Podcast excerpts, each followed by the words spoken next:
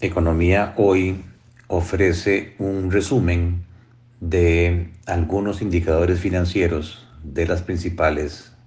empresas o entidades del Estado, donde en la primera columna eh, podemos observar cuál es esa entidad, en la segunda columna quién audita los estados financieros del año 2021, la tercera columna establece si la opinión de estos auditores es limpia, en el sentido de que se cumplen las normas de contabilidad correspondientes o si hay alguna observación. La cuarta columna nos dice si los estados financieros se establecen con normas internacionales de información financiera, las NIF, o si se ajustan a normas locales establecidas por el Consejo Nacional de Supervisión del Sistema Financiero y las superintendencias.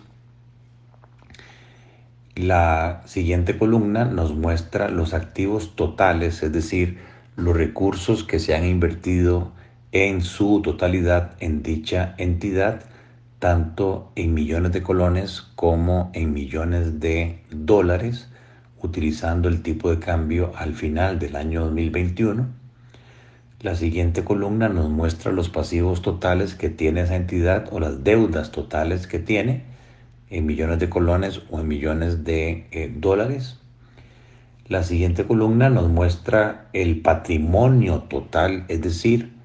los recursos que han sido aportados por el accionista, en este caso el gobierno de la República. Luego tenemos otra columna que nos muestra las utilidades netas del periodo que ha ejercido esa entidad, tanto en millones de colones como en millones de eh, dólares.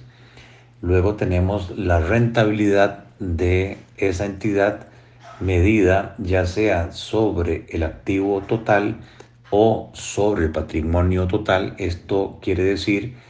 de el patrimonio eh, que se ha puesto en esa empresa o del activo total qué porcentaje se genera de utilidades y por último tenemos el nivel de endeudamiento o de apalancamiento que tiene la entidad, es decir, la relación que hay del total de activos, cuánto ha sido puesto por acreedores o por endeudamiento. Esto nos permite tener un mejor criterio sobre la ejecutoria, el tamaño, las obligaciones y la rentabilidad de las distintas entidades que conforman el sector público costarricense diferentes al gobierno central u a otras entidades que eh, no tienen, digamos, eh, una gestión, eh, por decirlo así, comercial.